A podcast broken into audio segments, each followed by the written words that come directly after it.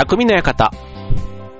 川崎匠です。チョアヘオ .com の協力でオンエアしております。はい、えっ、と、先日3月3日、ね、ひな祭りの日はね、私、実は東京マラソンに、えー出ておりまして、というか、ね、13年申し込んで初めて、ね、えー当たりまして、で、まあ久しぶりのね、フルマラソン、えーなんとか、えー走ってまいりました。ね。あの、皆さんご存知の通り、今年の東京マラソンね、もうあの、土曜日がすごくね、小春日和というか、あったかい、いいね、えー土曜日だったんですけども、そこから一転、もう日曜日はね、もう真冬のような寒さになり、もうね、朝からずっと雨が降りという、もうそんな、ね、もう日でしたけども、はい、もう、えー、なんとか、ね、無事完走だけは果たしましたということで、まあそれだけでもね、えー自分でよくやったということにしときたいなと思うんですけども、まあ記録はね、本当にね、全然もうあの、今まで出たね、記録と比べてどうこうって別に言うようなキャラではないんですが、まあまああの、6時間ぐらいかかりました。はい。制限時間が7時間なので、はい、まあ6時間。まあね、えっと、フルマラソン出た経験のある方、あとは聞いた方だったらなんとなくこのタイムのイメージがもし湧けばと思うんですけども、大体ね、ずーっと、あの、ゆっくりでもね、走り続けてると4時間から4時間半ぐらいになります。はい。だから、5時間ぐらいのタイムになると、えっと、最後の10キロぐらいは結構歩いてても、えー5時間ぐらいになる。ってことは、6時間ってことは最後の10キロだけじゃなくて、最後の20キロぐらい、15キロぐらいはね、結構歩く時間が長かったということで、まあ結局ね、歩きたいわけではなくって、まあ足が痛いとかね、いろいろ故障がね、途中で、もうね、ほんとね、フルマラソンはいつもこう走りながら、なんで俺はこれに出たんだろうだとか、早くゴールしないかなとかね、もうそんなことばっかりね、ただもうここからね、逃げ出せられない、逃げ出せない。うん、なんかそのプレッシャーとね、あとは誰も助けてくれない。で、しかもこの間の天気はね、もう本当に寒かったんで、なんかもうね、か、あの、走ってると逆に体がポカポカするじゃないですか。だから真冬でも、それこそあの、ね、走ってるっていうことで体が温まってなんとか耐えれるっていうところなんですけども、えっと、逆にね、僕みたいにその途中から歩き始めると、ね、しかもあの、シャツとか全部濡れるじゃないですか。だから濡れてそれがまたね、風にさらされて冷えるわけですよ。だから、冷えるし走れない。だから体が温まらない中で、その最後3時間ぐらい耐え続けるっていうのはね、なかなかね、それは本当にあの、他のね、同じぐらいのペースのランナーもそうなんですけども、結構瀕死の状態で、えー、ゴールをするという、はい、そんな感じでしたけども、はい、まあ終わってみればね、まあ出てよかったなというか、ね、当たまた当たったらいいななんて思って来年もね、えー、懲りずにというか、はい、まあこれはこれで、申し込みたいななんて思ってるんですけども、はい。で、まあ、沿道の応援もね、本当にあの、応援も当然走ってても寒いわけですから、沿道の方もね、防寒具を着てるとはいえ、ね、まあ、寒い一日だったろうなと、あとはもうもちろんね、えーボランティアの方も、それこそ一日がかりでね、やってくださっているので、でもすごい笑顔でね、頑張れ頑張れと言ってくださるわけですよ。ね、もうあの、頑張れと言われてもっていうね、もうその気持ちには応えたいのだがというところとね、すごくあの、やっぱり終わるとね、人に優しくなるというか、なんかそんな気分もあったり。で、あとやっぱりね、今まで出たフルマラソンの中でも、やっぱりこう、まあ、有名なマラソンで言えば、それこそ僕が初めてフルマラソンを走ったのは、13年前の、12年前か、のホノルルマラソンが初めてだったんですけども、まあ、その時もね、まあ、ホノルルマラソンっていうマラソン自体有名ですけども、そんな日本でね、そんなにこう大々的にね、放送とかするわけじゃない。だから、東京マラソンはやっぱりね、テレビの放送はするし、ね、まあ、やっぱりこの東京、首都圏に住んでれば、ね、まあ、走らない人でもそのビッグイベントだっていうことはね、あれだけね、都内を交通規制してやるわけですから、だからね、こう、前評判じゃないですけど、出るっていうこと自体にわーって、なんか当たったっていうことからまず始まって出る。で、しかも、ね、あの天気の中、なんとか乾燥したみたいなところでね、結構いろんな人が、あの、おめでとうとかね、すごくよくやったねって褒めてくれたのは、ちょっと思った以上にね、いや、今までのマラソン大会も自分なりには頑張ってんだろうなとかって って思いつつですけども、なんか、あの、あ、なんとか走り切ってよかったな、みたいな、そんな感じでしたね。はい。ということでね、まあ、そんな週末の出来事でしたけども、はい。えっ、ー、と、先週、えー、ゆる捨てをテーマにお送りしましたけども、まあ、これね、結構あの、えっ、ー、と、ゆる捨て、ね、ゆるただのなんか捨てる技術みたいなところと思いがちですけども、結構片付けとかね、えー、掃除とかが、あの、習慣でその習慣が結構人生にも大きく影響を与える。ね、なんかトイレの神様じゃないですけども、ね、なんか清掃でなんとかでとか結構そういうね、自己啓発本が結構以前から出てたりしますけども、まあ許して、まあ捨てるっていうことをね、えー、頭で考えるだけじゃなくて、それをね、実行に移す。で、移せるっていうこと自体が、まあ生活習慣の改善にもつながる。で、結果それが人生にも変わる。えー、人生を変えることにもつながる。そんな話を、えっ、ー、と、なんかその後ね、ちょっと見る機会があってですね。なので、えっ、ー、と、改めて今日はね、許して第2弾ということで、えー、お送りしたいと思います。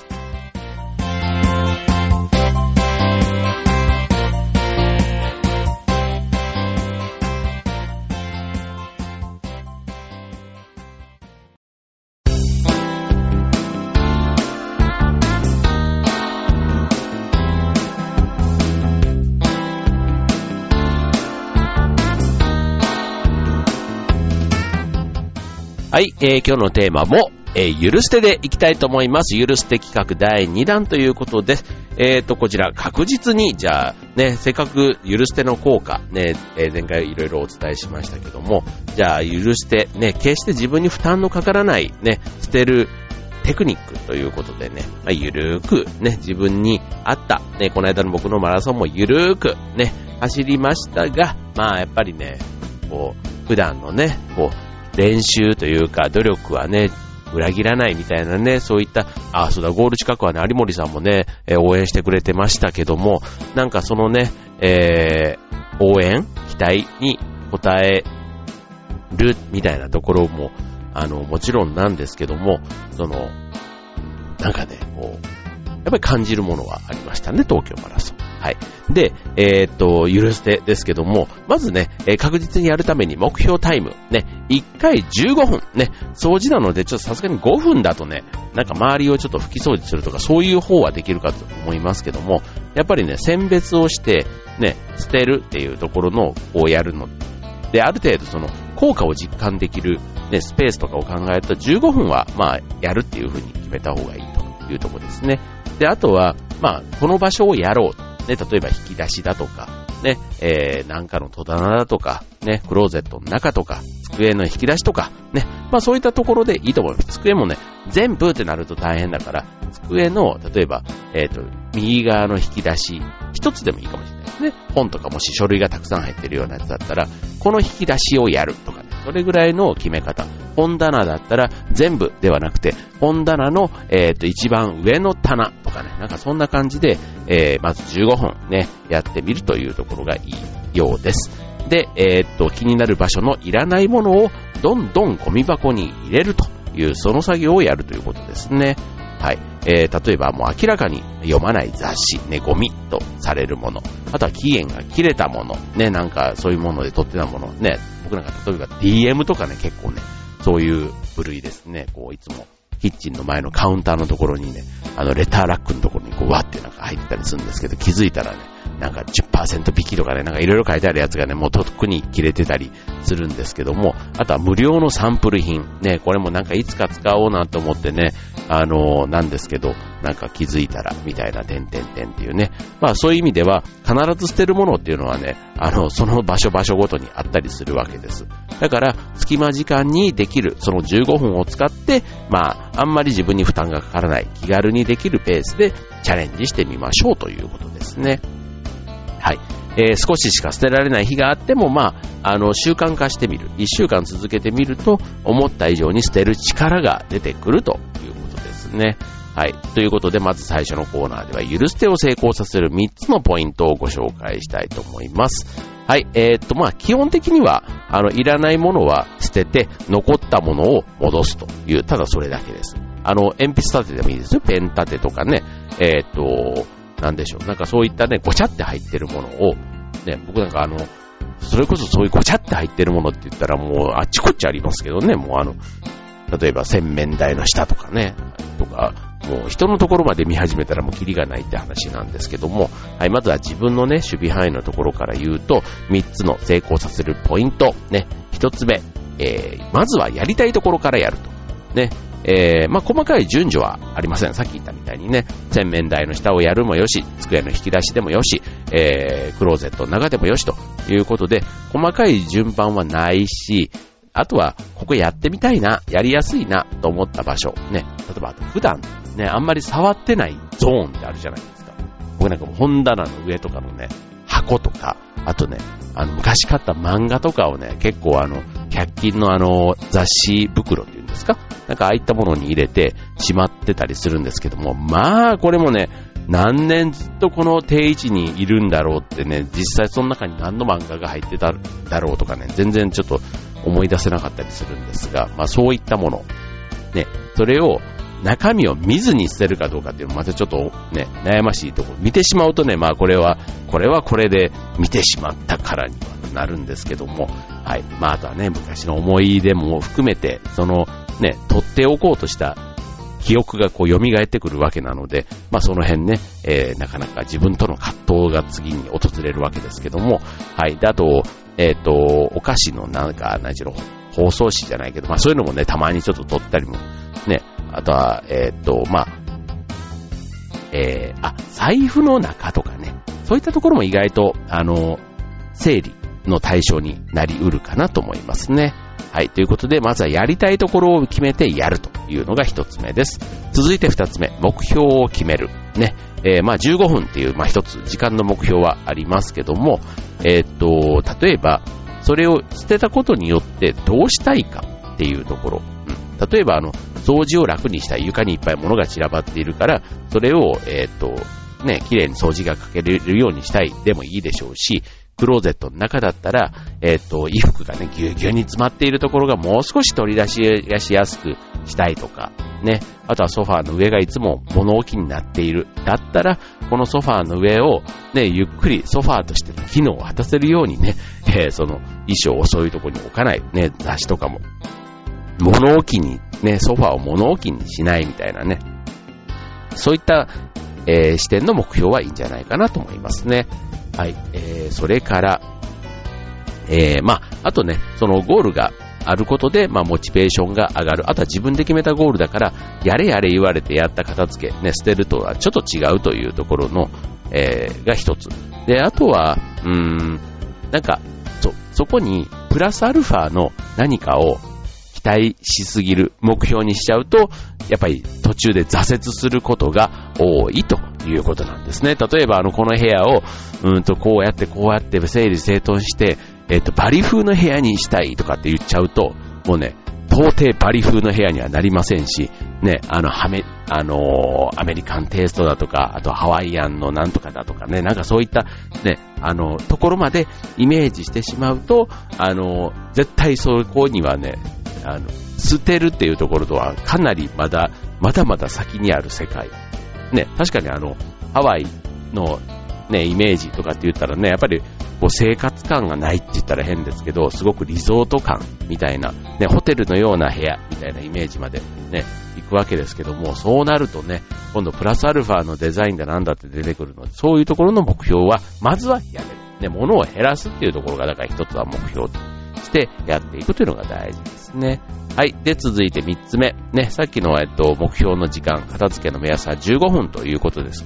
けども、15分間、ね、えー、とにかく捨てる。で、あとは、それ以上はやらないと。ね、あの、疲れない、疲れないというのが一つ基準になるということで、えー、まあ、やりすぎるとね、まあ、一回こんだけやったから、またその間、だこれほんとね、あの、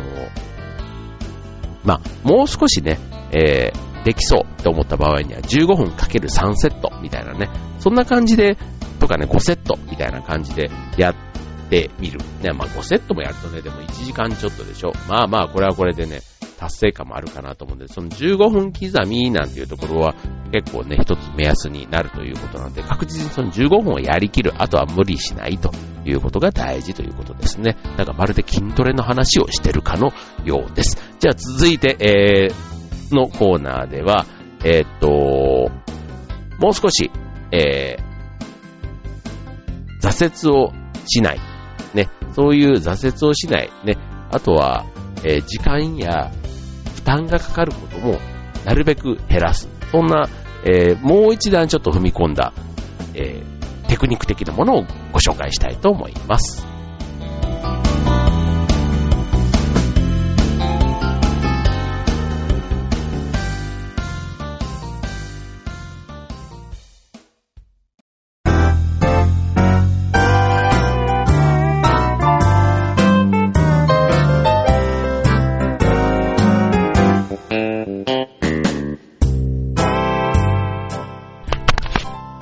はい、えー、今週は許して第2弾ということでお送りしています。はい、えー、ということで、えー、と、続いて、ね、えー、捨てたことが終わった後ですけども、えー、と、やらなくていいこと。ね、さっきあの、捨てる目標でもね、えー、捨てることにまずは専念をして、あんまりね、高い目標、その先の目標、インスタ映えするような部屋にするんだとかってなっちゃうと、当然そこまではたどり着きません。15分ですからしかも。ね。っていうことがあるので、まずは捨てることが終わって、そこでついついやりがちな、ね、えー、NG なことをえー、この後ご紹介します。はい、えー、まあそういう意味ではね、時間の制約が、制限がある中で、あとは負担がかかることも長続きしない原因になりますので、そういう意味で、えー、や、やらない方がいいこと、ね、えー、やればいいっていうよりはやらないっていうふうに決めないと、決めた方が多分捨てることに専念する。一点集中でね、今回は許して、捨てることを確実にやるっていうことを考えたら、このプラスアルファの先はやらない方がいいでしょうということで、えー、つい手を出しがちなこと、いくつかご紹介していきます。一つ目、掃除。ね、掃除をしない。ね、物をかた、まあ、当然ね、すごいあの奥からなんか引っ張り出してきたら、すごい埃だなんだとかあってね、そういう最低限のね、拭き掃除ぐらいはまあしていいかなと思うんですけども、まあ物を出すと、まあ同時にね、掃除をして綺麗にしたくなるけども、捨てると掃除は実はね、全然別のものと考えた方がいいんですね。なので、掃除をしてしまうと、15分のうち、ね、掃除の方で何分か取られると、えー、捨てる作業が滞ってしまうので、まずは目的であるものを捨てることに専念するということですね。もしあの、掃除をするんだったら、最初の15分は捨てるとで、の次はもう、その捨てるっていう時間が終わったらもうね、今度掃除は掃除でね、またね、これはこれでま、えー、一つまた15分みたいな目安があった方が僕はいいかなと思うんですけども、まああの、捨てると掃除、ね、作業としては別なので、あんまりそこ混在させると、結果的には狭い範囲、ね、えっ、ー、と、一部は綺麗にもなったけども、えー、捨てる効果はやっぱりその分減ってしまうということですね。はい、続いて収納、ね、収納もね、捨てた後、残ったものをきれいにね、収納したくなるというのはあるかもしれませんけども、例えば洋服なんかもね、ぐちゃってなってたものをね、季節ごとだとか、なんかあのー、その、何上と下みたいなね、上下のこのなんとかを合わせたりとか、こういろいろ、こう、カテゴリーごとにまとめたり仕切ったり、ね、あとは、収納する入れ物が欲しくなったとか、まあそういうね、なんかいろいろ考えると、またそれはそれで15分が着々となくなっていってしまうので、まあ、シンプルにね、まずは元あったものは元あった場所に戻す。ね、本棚からも本を出したら、この本はあっちだこっちだみたいなあるかもしれませんけども、まずはボリュームを減らすのが大事なので、まあね、3割減らしたんだったらその3割減った残り7割の本を元の本棚に戻すというところ、収納をあんまりこう、あっちにこっちに行ってね、整理をすることを考えないということです。はい、続いては、売る。ね、売ろうとしない。ね、販売をしようとする。不要品だからこれは売ろうなんていうふうに考えて保管してしまうと、結局それがね、またね、売りそびれてただのね、ゴミになりかねないと。ね、これはでもね、あの、ね、えー、ちょっとなんかで取っておく。まあ、バザーとかね、なんか、期限、期限を前提に1ヶ月とかね、ちょっと部屋の片隅に置いとくっていうんだったら、まあそれはね、人の性格にもよるかと思うので、まあ、何でもかんでもね、ゴミを増やすっていうことにしなくてもいいなって、これは個人的にはちょっと思いますけども、ただね、家に今まで眠っていて、ほとんどね、活用されなかったって考えたら、まあ、それもね、えー、ちょっと思い切って捨てる方に振り切ってやってみるっていうのは全然ありなのかなと思いますね。まあ、ただ、あの、うる、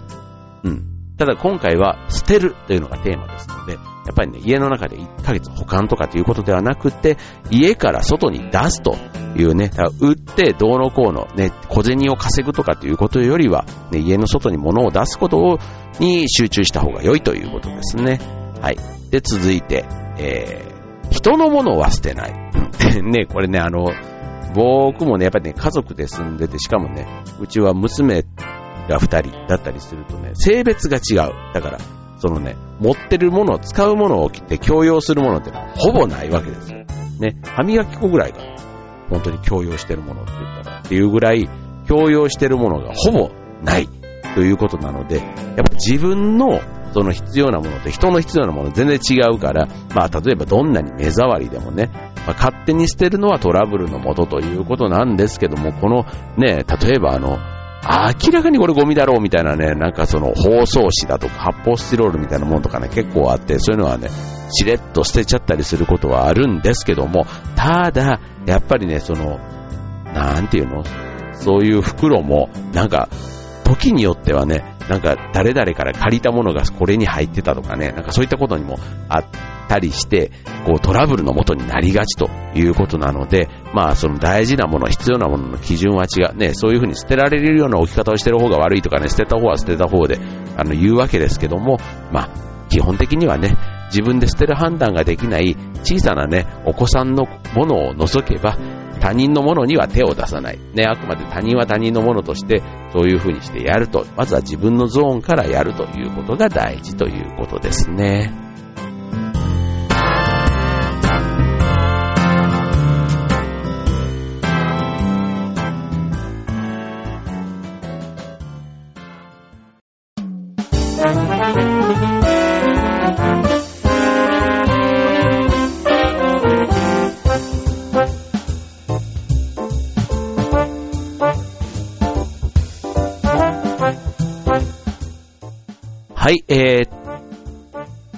ということで、えー、今週も許してお届けいたしました。ということでね、えっと、先日というか、うんとね、この番組もそうなんですけども、僕はね、サラリーマンという枠でこの番組やらせていただいてますけども、うんと、ね、もう今年であと半年でね、丸10年になるんですね、匠の館も。まあ、チョアヘヨのね、開局と同時にこの番組やらせていただいていますので、まあ、よく続いているなぁと、我ながら感心しつつ、ね、サラリーマンと、あとは僕のね、普段やってる活動として、えっ、ー、と、まあ、このラジオと、えっ、ー、と、それから劇団と、ね、それから、あとは地域の活動でね、よく船橋競馬場で、うんぬんかんぬんという話はしていますけども、結構ね、最近この仕事ね、サラリーマンとしての役割、ね、劇団としての役者の役割、そしてラジオのパーソナリティの役割、そして地域の町おこしの、そういうね、ちょっとあの、リーダー、代表、代表リーダーみたいなことをやっている。なんかそれがね、結構最近ね、うまく繋がり始めてるなぁなんていうのが実はあってですね。そう。だから、さっきのね、えー、許してが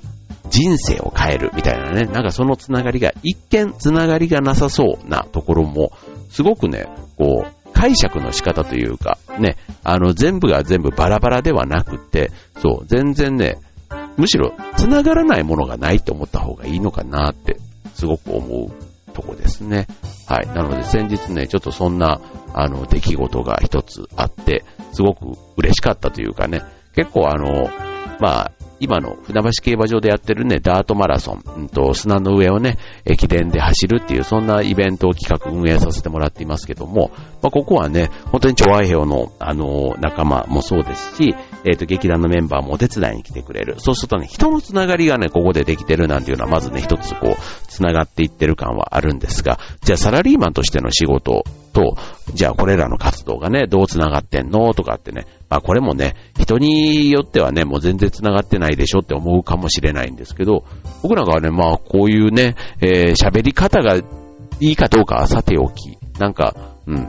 こう、そうは言っても10年やっているみたいなところがね、なんかこう、話の、うーん、どうだろうどうだろうどうだろうこれは自分ではでもわかんないな。うん。なんか人がね、そういう風に評価してくれたら、それがやっぱり正しい評、あの、実力なんだろうな、なんて思いますので、はい。まあ今日はこれ以上は言いませんけども、なんかね、そんなつながりが最近でき、出てきて、ちょっと嬉しいなと思っています。はい。ということでね、えー、っと、今はね、まだまだ花粉の季節がね、すごいみたいですよね。ちょっとあの、僕もね、天気が悪ければね、まあ雨が降って花粉がね、飛ばなくてちょっとマシみたいなところもありますけども、まあこれ自体はね、もう2月3月、しょうがないっすよね、なんかもう、はい。もう、しょうがない。しょうがないし、なんか海外でもね、あの、同じような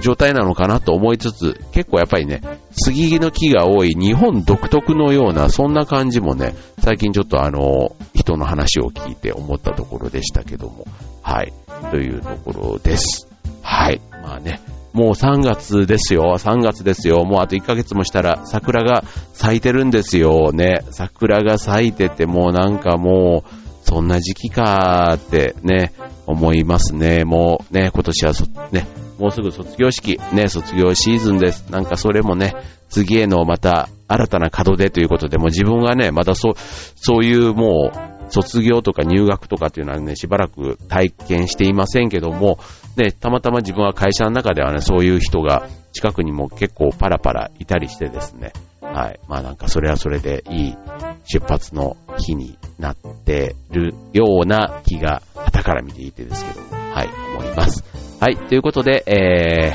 ー、ね、天気がいい日はね、ぜひちょっと、外に出てみてはいかがでしょうか。ということで、えー、匠の館でした。ではではまた来週、バイバーイ。